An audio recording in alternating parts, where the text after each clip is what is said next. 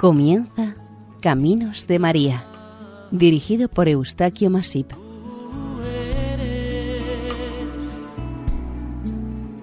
entre todas las mujeres. Bienvenidos a Caminos de María, un programa realizado por el equipo de Radio María en Castellón de Nuestra Señora del Lledó.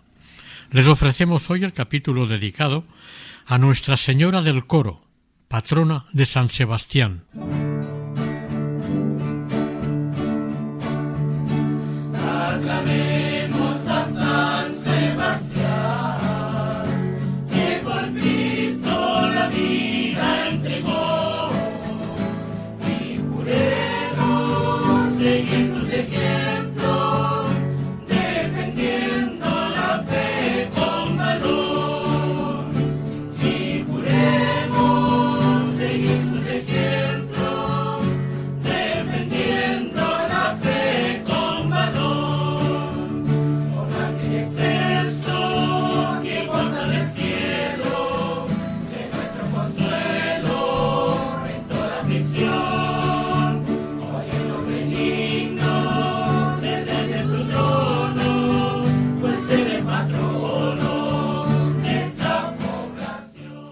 A continuación, hacemos una introducción de la ciudad de San Sebastián. Abierta al mar, por su amplia y espléndida bahía, ya es un buen motivo para acercarse a una de las ciudades más bonitas de España. Arropada la ciudad entre el monte Higueldo, el monte Urgull, la isla de Santa Clara. Entre ambos montes y la bahía de la Concha, asomada al mar por las playas de la Concha y de la de Ondarreta, entre estos elementos orográficos se extiende la bella Donostia, la antiquísima Oyarso o Easo. A partir de su casco antiguo, ubicado sobre un tómbolo, formado por el río Urumea, que une el monte Urgull con tierra firme. Al oeste se encuentra el puerto pesquero, al este el margen izquierdo del río Urumea, y al sur de estos se expande la ciudad actualmente. Todo esto a los pies del monte Urgull, en cuya cima se halla el monumento al corazón de Jesús, uno de los más importantes del mundo, levantado en 1950 por suscripción popular. Mide 12,5 metros de altura. En la calle mayor de la parte vieja de la ciudad, considerado este el segundo barrio más antiguo de San Sebastián, después del antiguo, destacan dos iglesias. La catedral, al sur de la calle Hernani, con su esbelta aguja gótica dedicada al buen pastor, y el templo que atrae a la mayor cantidad de los visitantes que llegan a la ciudad. Se trata de la Basílica Menor de Santa María del Coro, sede de la Santísima Virgen del Coro, patrona de San Sebastián. Esta basílica fue construida en el siglo XVIII, iniciándose las obras en 1738 y finalizando en 1774, tras el éxito conseguido con la construcción del santuario de Loyola. Son tres las fiestas religiosas que se celebran en San Sebastián. El 20 de enero, festividad de San Sebastián como patrono de la ciudad, el 15 de agosto, festividad de la Asunción de la Virgen María, y el 8 de septiembre, Día de la Virgen del Coro. Hay que señalar que la ciudad donostiarra, a través de los tiempos, ha sufrido varios grandes incendios que irremediablemente destruyeron muchos escritos, documentos y piezas artísticas de su larga historia. En el siglo XVII existía en San Sebastián una sociedad comercial dedicada al comercio de productos procedentes del Nuevo Mundo. Era la Real Compañía Guipuzcoana de Caracas. En este siglo, esta compañía estaba pasando por unos años de gran prosperidad con sus transacciones comerciales y negocios. Se desconocen los motivos reales por los que esta sociedad se prestara para reconstruir la iglesia de Santa María de San Sebastián, que había quedado muy deteriorada por un incendio. Esta compañía contribuyó económicamente en gran medida a la reconstrucción de esta iglesia. Lo que sí se sabe es que esta sociedad veneraba especialmente a la Virgen del Coro. Por otra parte, es de suponer que los ciudadanos donostiarras, en la medida que les fue posible, también colaboraron en la financiación de la obra. Sobre la edificación de esta iglesia, el padre Elisardo y otros berinenses escribieron y especificaron lo siguiente. La diseñó Ignacio de Lizardi. Se inauguró en 1774, diez años después de finalizar la construcción más importante. Estaba en auge el estilo barroco, pero se conservaron restos románicos y góticos de la antigua iglesia. La planta está dividida en tres naves, la del centro más amplia, que finaliza en un ábside semicircular. La portada se decoró siguiendo el estilo de las iglesias coloniales de Sudamérica, ya que su construcción fue financiada por la Real Compañía Guipuzcoana. La compañía puso una condición para ayudar en la construcción de la iglesia, que siguiera estando dedicada a Santa María y que fuese la imagen de la Virgen del Coro la que estuviese entronizada en el retablo de su altar mayor. A decir verdad, las demás imágenes marianas de la ciudad estaban ligadas a diferentes cofradías, pero no vinculadas a la Compañía de Caracas. Las relaciones de la Compañía con la Virgen del Coro eran muy importantes en ese momento. Así se puede comprobar en una copla popular en la que es designada como la de Caracas. La compañía, por otra parte, asignaba a la Virgen un canon por cada fragata propia que desde Venezuela llegara a San Sebastián, Pasajes o Cádiz. Además tenía otra aportación anual fija para la Virgen de mil pesos. La Compañía de Caracas tenía las oficinas centrales en San Sebastián, pero en 1751 las trasladaron a Madrid. Esta compañía también erigió una iglesia en Puerto Cabello, Venezuela, en 1728. Desde la antigüedad y con frecuencia en las iglesias y los monasterios solían tener sobre el facistol o atril del coro una imagen de la Virgen María, puesto que en éste se oficiaban las horas litúrgicas maitines, laudes, vísperas, horas intermedias, completas, salves, otros rezos y los cantos, bien establecidos por la Iglesia o bien por las reglas de la comunidad religiosa que atendía el templo.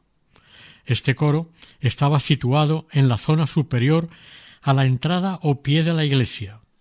El acceso al mismo solía representar cierta dificultad para las personas mayores o con problemas de desplazamiento. Suele preguntarse el por qué se le ha dado a una advocación mariana el nombre de Nuestra Señora del Coro, cuando las imágenes de la Virgen María son naturalmente frecuentes en cualquier iglesia. En este caso tiene que ver con la pequeña imagen de la Virgen que estuvo sobre el atril de la iglesia. Esta bonita imagen de la Virgen del coro Donostierra, al parecer, estuvo mucho tiempo en el facistolo atril del coro. La leyenda, la tradición e incluso la historia aportan diversas causas sobre la aparición u origen de esta advocación a la Virgen María. En realidad, la opinión más lógica y probable podría ser que fue una pequeña imagen de la Virgen que estaba en el facistolo atril de algún coro, en el de la propia iglesia o de otra cercana.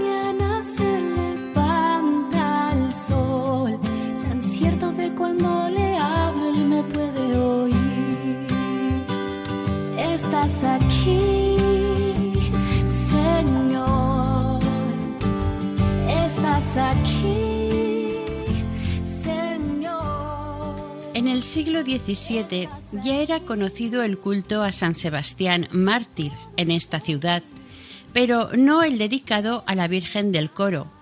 Sin embargo, sí lo eran las devociones hacia la Virgen del Socorro, la del Buen Viaje, la llamada la Antigua y la de la Negra o Belza.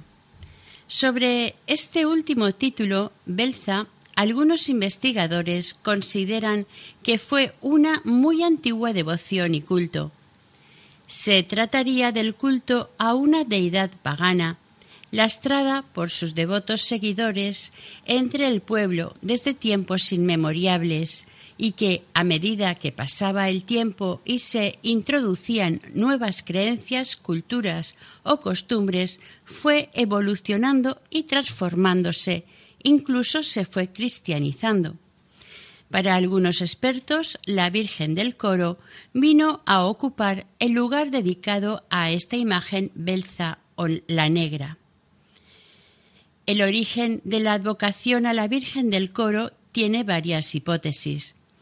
Para unos, la imagen de la Virgen del Coro pudieron haberla perdido unos marineros en alta mar a causa de algún desastre causado por los elementos naturales del mar y recaló en el lugar donde fuese hallada.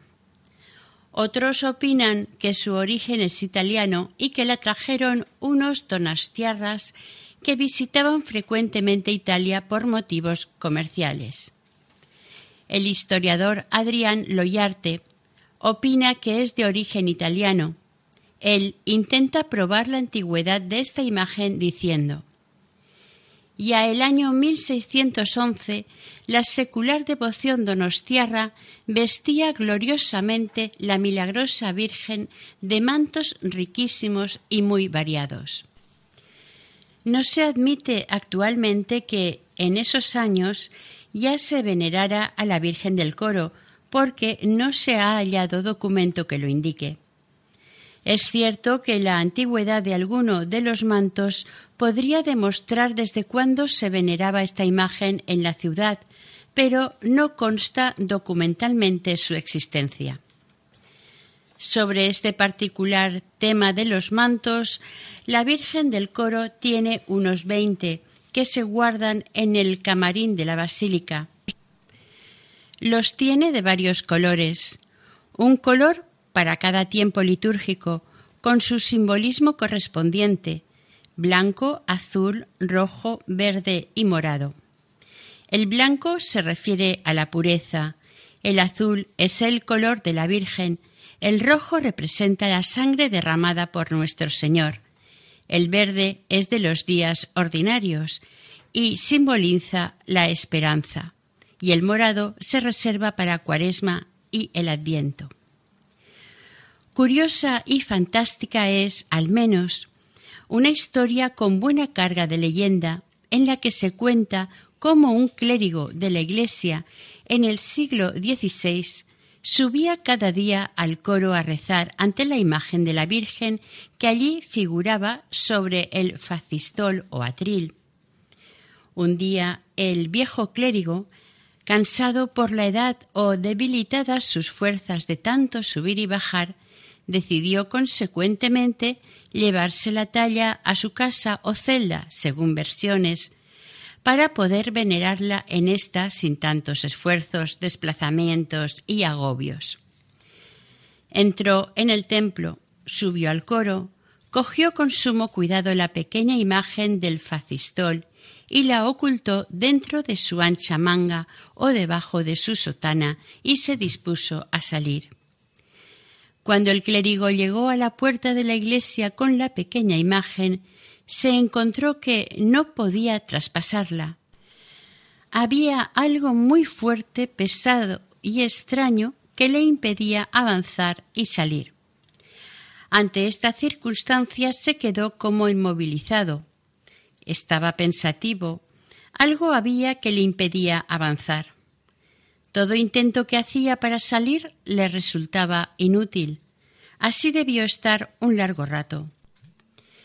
Este suceso, o al menos algo así, ocurrió por lo visto y fue contado por alguien que lo estuvo observando no menos intrigado, posiblemente otro clérigo.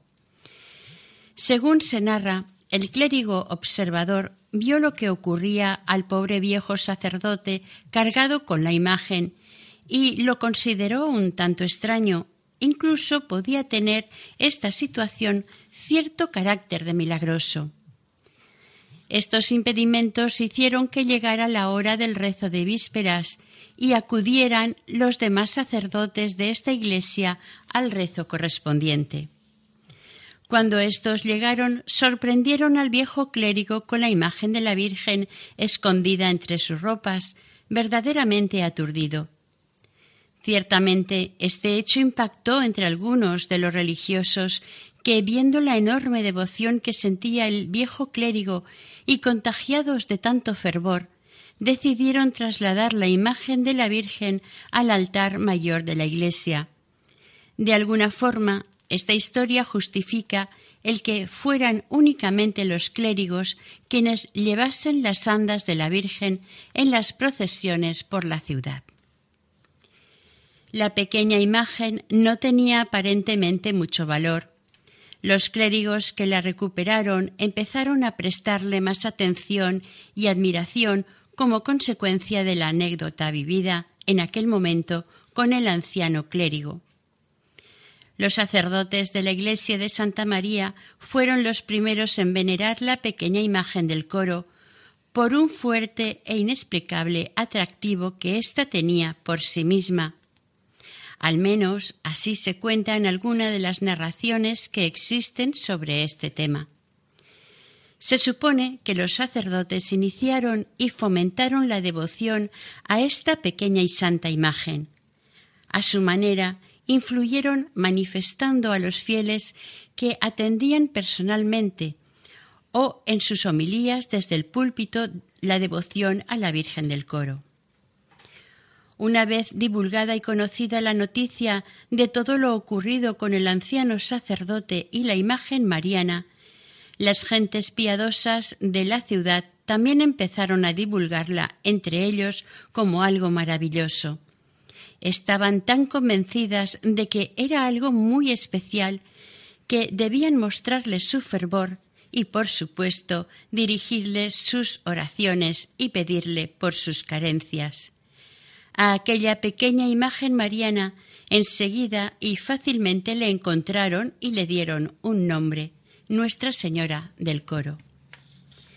Evidentemente, en el altar mayor de esta basílica se halla preferentemente la venerada imagen de Santa María del Coro, que junto con San Sebastián, en segundo lugar, son los dos santos patrones de la ciudad.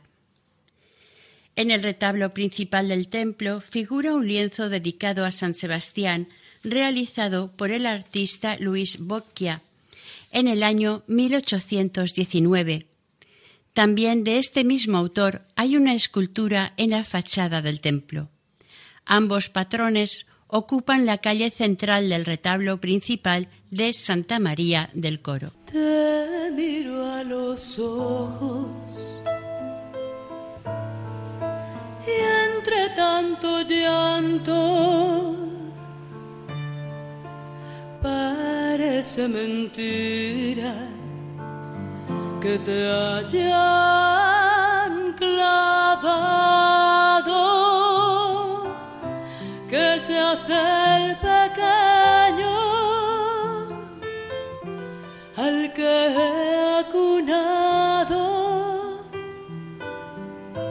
y que se dormía tan pronto en mis brazos,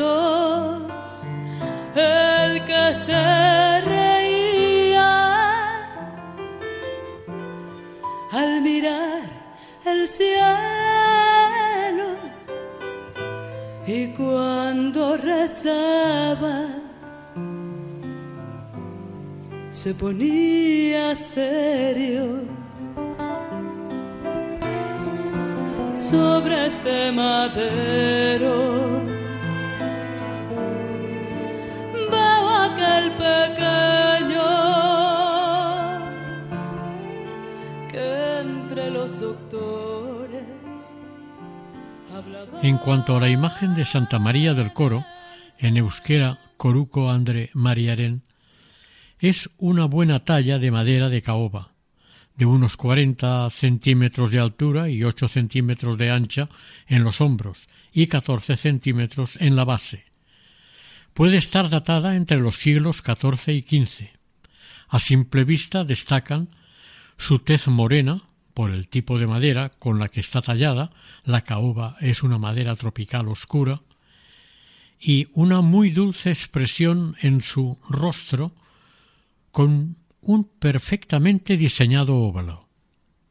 La serenidad que despierta esta talla ante el observador mueve a éste a una gran admiración y a un inevitable sentimiento filial. Esta imagen mariana está de pie, la cubre desde el cuello una lámina de plata con dibujos hechos con punzón, de tipo floreado. El busto y las manos de la Virgen y el cuerpo del niño no están recubiertos de ningún tipo de metal. La Virgen lleva un sencillo manto. Tanto su cabeza como la del niño están coronadas y tienen una punta saliente que sirve para sujetarles sus respectivas coronas. El niño, en sus brazos, lleva su manita a la boca con ternura, que recuerda mucho a las imágenes marianas pintadas por Donatello. Con la otra mano se coge el pie. Esta imagen, tras sucesivos desplazamientos y estancias, fue instalada definitivamente en el retablo y el camarín de la basílica en 1750 y seis años más tarde, en 1756, fue recubierta de plata. Cuando en 1960 el decorador Lizárraga le realizó un estudio meticuloso de su estado de conservación, se descubrió que la carcoma había dañado y estropeado severamente la talla. Fue por esto que tuvo de ser limpiada, desinfectada y restaurada, recuperándole su aspecto original, para que sus vestiduras le sienten mejor, tiene un aro alrededor de la imagen. Está asentada sobre una peana.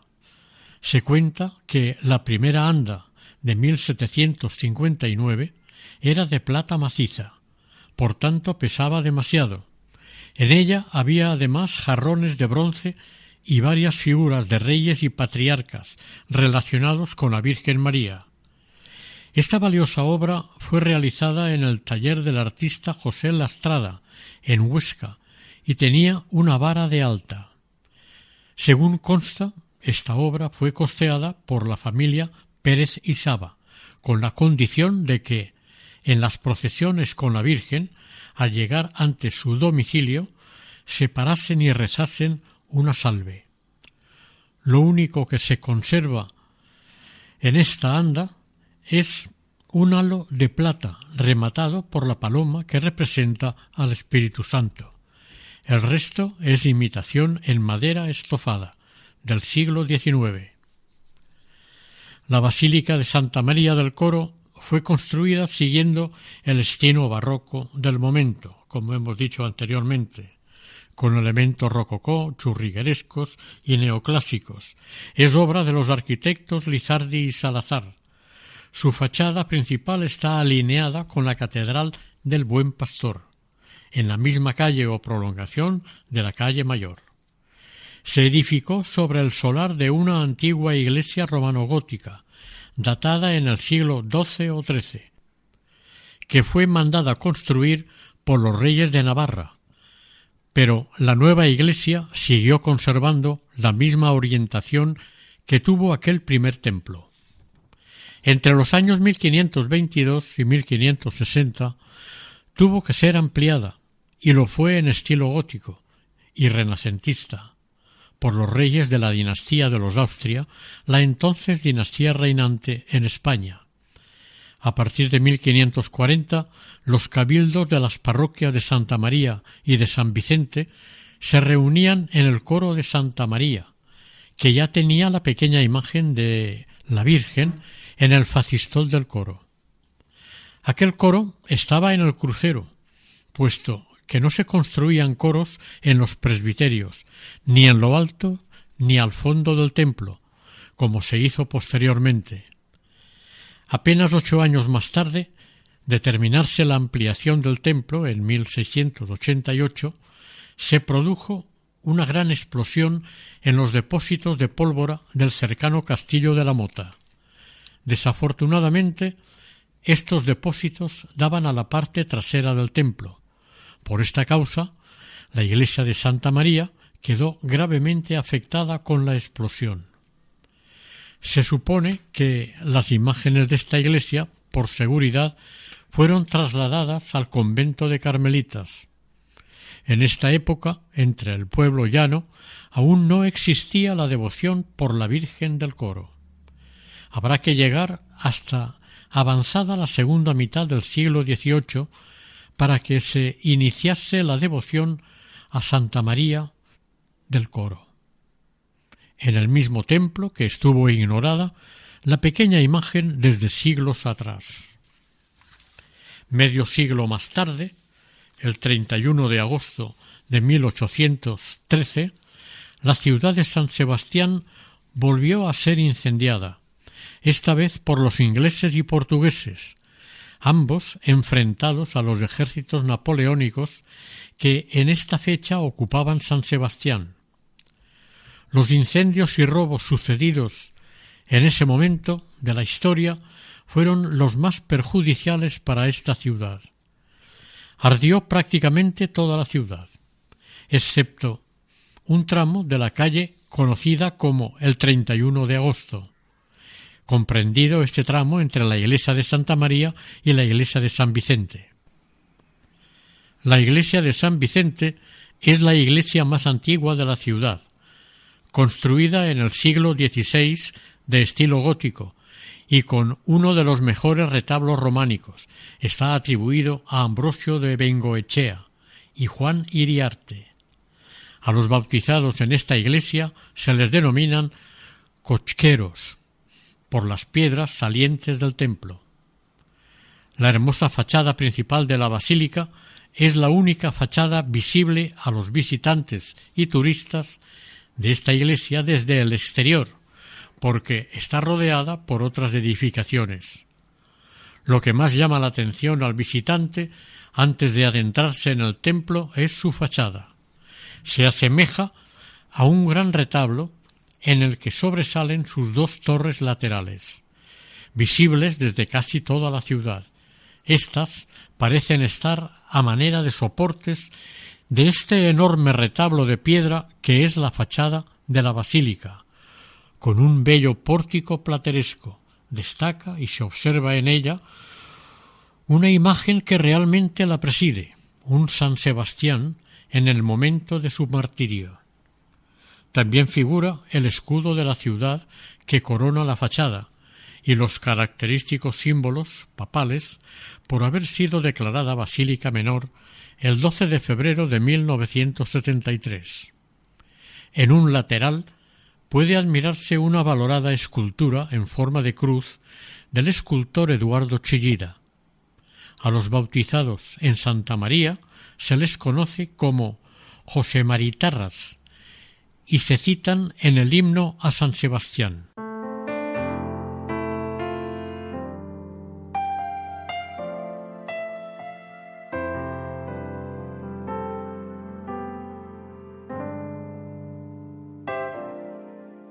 Aún no puedo asimilar lo que me ha sucedido. El milagro más glorioso que yo he vivido. Que después de malgastar lo que no era mío, no he tenido que pagar Traicioné a aquel que me perdonó la vida. Humillé al que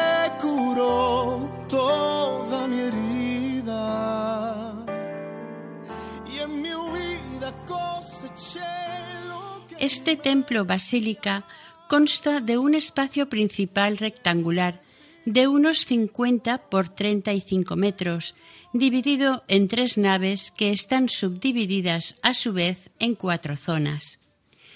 Los pilares octogonales llegan a los 15 metros de altura y la bóveda central alcanza más de 27 metros. En el lateral derecho de la nave hay varias dependencias para usos parroquiales. Unos pilares y los muros sostienen las bóvedas laterales. El templo cuenta con ocho altares y sus correspondientes retablos. Todos ellos merecen una visita y atención por parte de los visitantes. Tres de los claustros laterales y el mayor de la iglesia son de estilo clasicista. Tres más son de estilo rococó y los otros dos neoclásicos. Son obra de Diego de Villanueva los altares de San Pío V y Santa Bárbara. A Francisco Azurmendi se le atribuyen los de San Pedro y de San Antonio. La imagen del Cristo de paz y paciencia se le atribuye a Pierre Picard, un escultor francés del siglo XVI.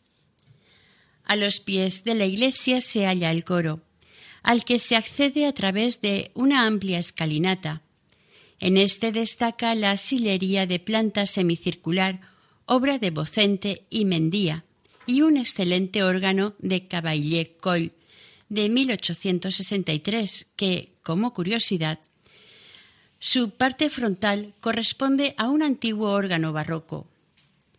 En los altares laterales suelen encontrarse obras de importantes artistas que merecen ser observadas detenidamente, obras de Eduardo Chillida, quien como curiosa anécdota asistía a misa en esta iglesia los domingos con su mujer. El martirio de San Sebastián de Godson Echevarría y las voces y bocas de Maximilian Pezman en el exterior. Este templo, con hechuras e historia de catedral, está considerado como monumento nacional pero en 1950, en vez de elegir esta iglesia de Santa María del Coro, se eligió como catedral de San Sebastián la iglesia cercana y neogótica del Buen Pastor. Para los donostiarras, esta advocación mariana representa y tiene una especialísima importancia, porque han sido varias las mediaciones e intervenciones de la Virgen María a través de esta advocación a favor de la ciudad y de sus gentes. Un ejemplo de estas intervenciones fue el hecho ocurrido el 23 de enero de 1738. En la plaza del ayuntamiento de la villa se inició un rápido y pavoroso incendio durante la madrugada, se temía lo peor, porque sus habitantes estaban durmiendo y les encontraría desprevenidos, les pillaría por sorpresa. Algunos de los ciudadanos que despertaron pronto o eran insomnes se levantaron y acercaron hasta la iglesia para sacar la imagen de la Virgen del Coro y llevarla hasta el lugar que estaba sucediendo el incendio. Al mismo tiempo, yendo de camino hasta el lugar del fuego, hacían sus esperanzadas peticiones de ayuda a Nuestra Señora del Coro. Las fervorosas oraciones de los valerosos porteadores eran continuas y angustiosas en todo momento. De improviso, un fortísimo aguacero descargó sobre esta parte de la ciudad que estaba siendo pasto de las llamas, extinguiendo rápida y totalmente el incendio.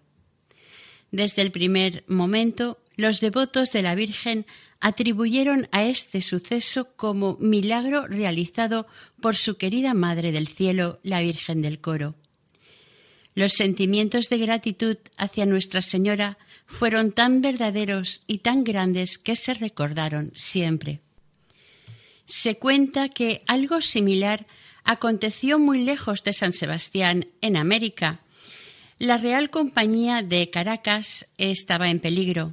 Un incendio amenazaba seriamente el almacén de esta compañía en Caracas, pero, de nuevo, la Virgen del Coro intervino ante este desastre que se les avecinaba, interviniendo o mediando a favor de la compañía caraqueña, provocando y permitiendo una abundante lluvia milagrosa que apagó totalmente el incendio. De las crónicas relacionadas de esta advocación de la Virgen María con la Real Compañía de Caracas y la ciudad donostiarra se sabe de varias situaciones en las que las mediaciones atribuidas a la Virgen del Coro fueron muy significativas. El 23 de enero de 1738, el Ayuntamiento de San Sebastián acordó dedicar a la Virgen una rogativa con misa y tedeum por haberse extinguido inmediatamente otro incendio en la plaza del consistorio. Años después, en 1768, hubo otro incendio en los almacenes de la Compañía de Caracas junto al convento de Santa Teresa. Este incendio duró siete días y no se extinguió hasta que no llegó la imagen del coro. A la Real Compañía también la benefició en varias ocasiones. El barco San Ignacio, en vísperas de Navidad, fue sorprendido frente a Guetaria por un fuerte temporal. Las grandes olas lo lanzaban contra los acantilados peligrosamente. La compañía, al ser avisada, acudió ante la Virgen del Coro a pedirle su ayuda, ofreciéndole velas y oraciones. Los marineros se veían perdidos, pero un golpe de mar sacó a flote el barco. Una enorme y misteriosa ola arrastró lentamente el navío hasta el centro del puerto de pasajes.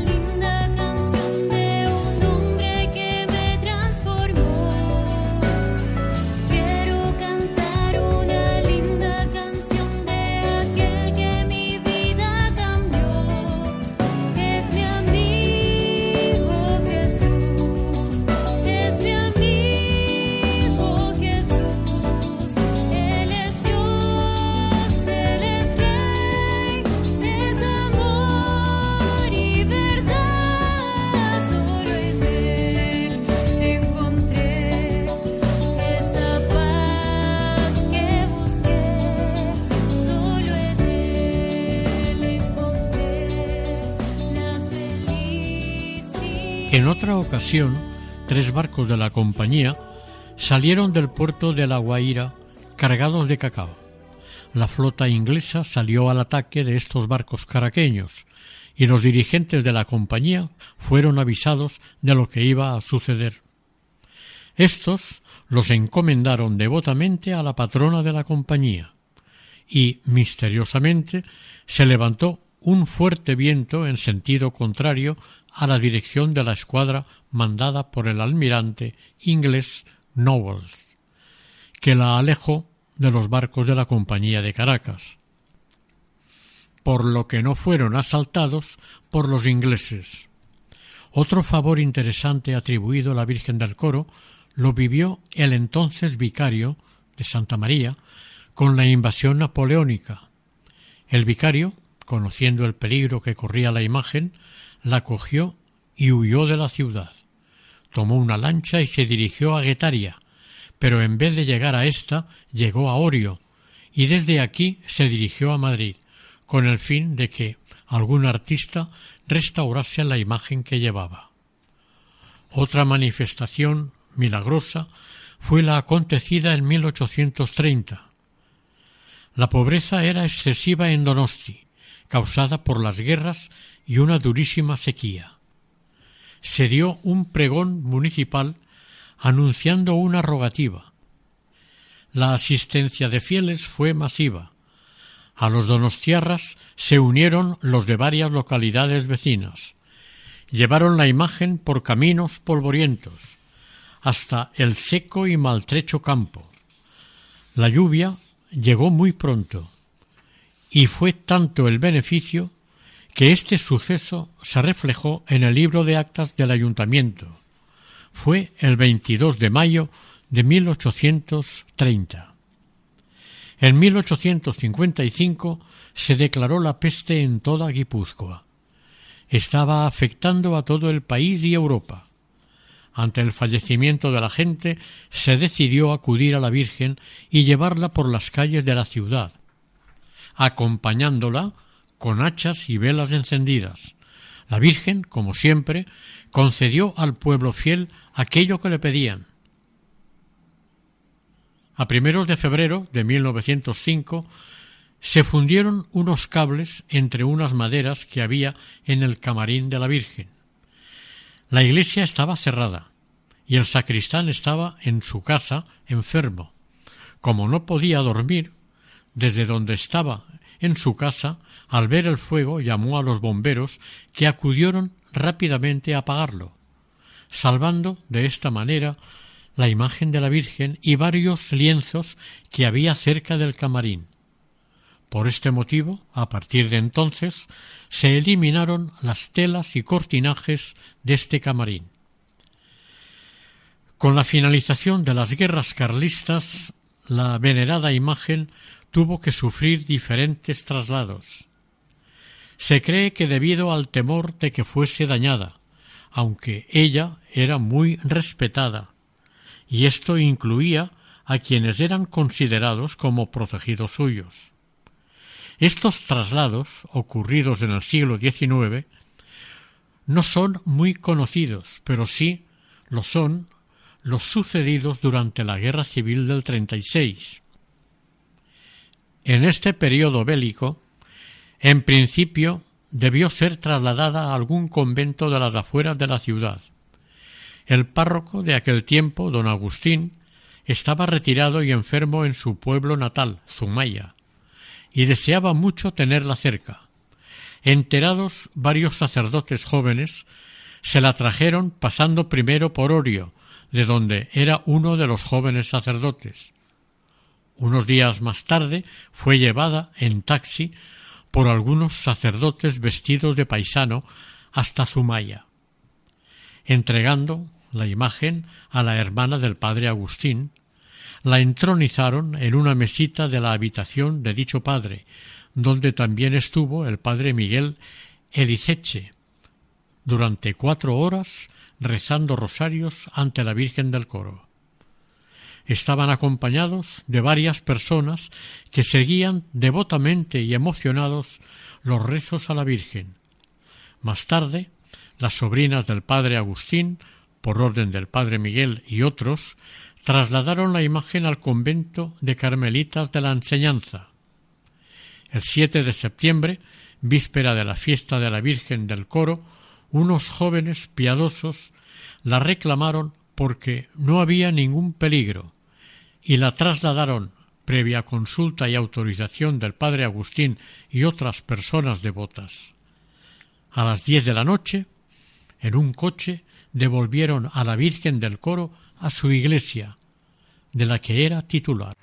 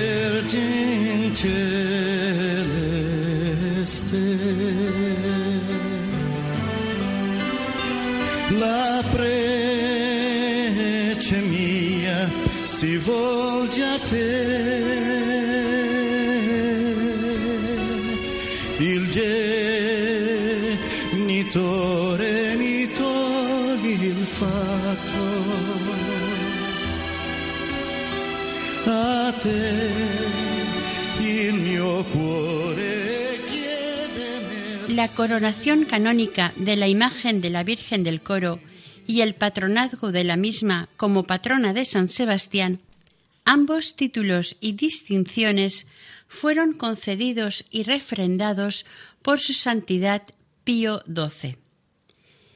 El día 8 de septiembre de 1940, a las 9 de la mañana, se celebró la solemne ceremonia de la coronación canónica de la Virgen del Coro. Unas bellísimas y valiosas coronas se ciñeron en aquel maravilloso momento sobre las cabezas de la Virgen y de su Hijo, el Niño Jesús. El pueblo de Donosti asistió masivamente a este solemne y emotivo acontecimiento, sin duda movido por el amor y veneración que sentía hacia la que definitiva y oficialmente se la declaraba por la Santa Iglesia Católica como su Santísima Patrona, Nuestra Señora del Coro. Los gozos dedicados a la Virgen del Coro en euskera son obra de don Manuel de Lecuona. Posteriormente, los escritos en castellano fueron traducidos por don Juan José Pérez Ormazábal. El autor de la música es don Juan Urteaga. El obispo de San Sebastián concedió cien días de indulgencias a todos los fieles que devotamente cantaran o leyeran estos gozos. De estos, por generosidad de doña Laura Ancizu, se editaron más de dos mil ejemplares que se repartieron gratuitamente. De las coronas robadas y otros objetos valiosos en 1947 no se supo nunca nada. Este suceso no se conoció ni por la prensa ni por la radio. A partir de este momento, las valiosas joyas pertenecientes a la Virgen fueron depositadas en la caja fuerte de una entidad bancaria local y cuando tiene que lucirlas la Virgen son custodiadas desde el banco hasta la iglesia de Santa María. Mientras Nuestra Señora y el Niño Jesús tienen estas joyas puestas, la Guardia Municipal permanece constantemente día y noche junto a la imagen. En Venezuela existe una localidad al noroeste de Caracas llamada Coro. Se encuentra a orillas del mar, precisamente en una bahía. Junto a esta localidad transcurre y desemboca al mar un río de nombre Coro. Sus habitantes se dedican preferentemente a la pesca en el mar. Según cuenta algún que otro historiador, algo que no deja de ser legendario. A los primeros colonizadores que llegaron a este país sudamericano, procedentes de Donostia, les llamó la atención la existencia de una localidad y un río con el nombre de Coro. Al parecer, en esta localidad se fundó una iglesia conteniendo una imagen de la Virgen patrocinada por los primeros donostiarras que se asentaron en esta villa. Al fundarse la ciudad de Caracas, la villa de Coro perdió su importancia, pero los donostiarras, a pesar del paso del tiempo, no olvidaron el nombre de Coro. Y estos, al regresar a San Sebastián, quisieron traer la imagen de aquella Virgen que veneraban en coro, por aquello de que ella había visto llegar y partir sus barcos. Evidentemente, la Virgen del Coro no tiene ningún origen relacionado con esta localidad venezolana. Cada día 8 de septiembre, la Virgen del Coro es bajada de su camarín para ser venerada por los habitantes y devotos de esta ciudad. Desde 1689 había un acto muy importante en el que el ayuntamiento en pleno de la ciudad, visitaba a la Virgen en su iglesia, ahora basílica, con el acompañamiento de la banda municipal de Chistularis. En muy pocas ocasiones dejó de celebrarse este acto tan especial y significativo, siempre fue por causas muy graves. Desde el año 2003, esta secular costumbre dejó de celebrarse por criterios políticos, pero algunos concejales siguen asistiendo a título personal. Mi alma estar en tu presencia. Desde el alba hasta que caiga el sol. Quiero estar pegado a tu costado. Oh, más cerca de tu corazón. Quiero estar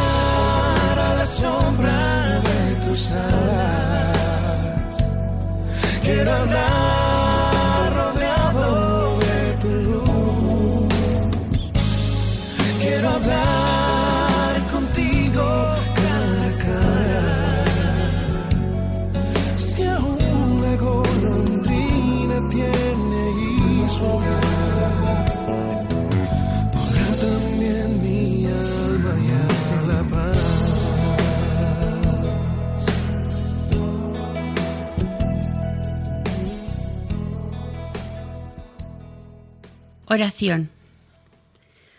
Os suplico, Santísima Madre de Dios, que tengáis por bien visitarme en mis tribulaciones y conformarme para caminar por el camino de la vida, alumbrando los ojos de mi alma afligida y que carece de luz del cielo, avivando la esperanza de la posesión del eterno y sumo bien, para correr sin cansarme hasta llegar a beber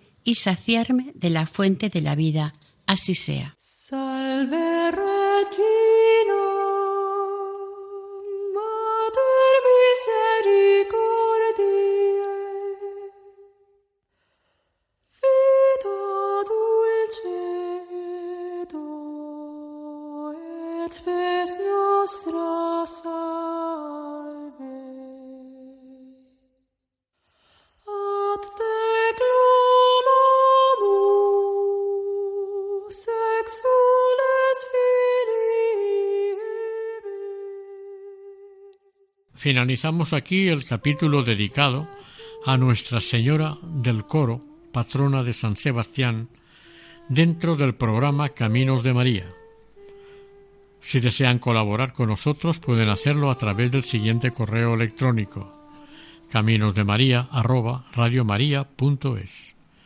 El equipo de Radio María en Castellón, Nuestra Señora del Lledó, se despide deseando que el Señor y la Virgen les bendiga.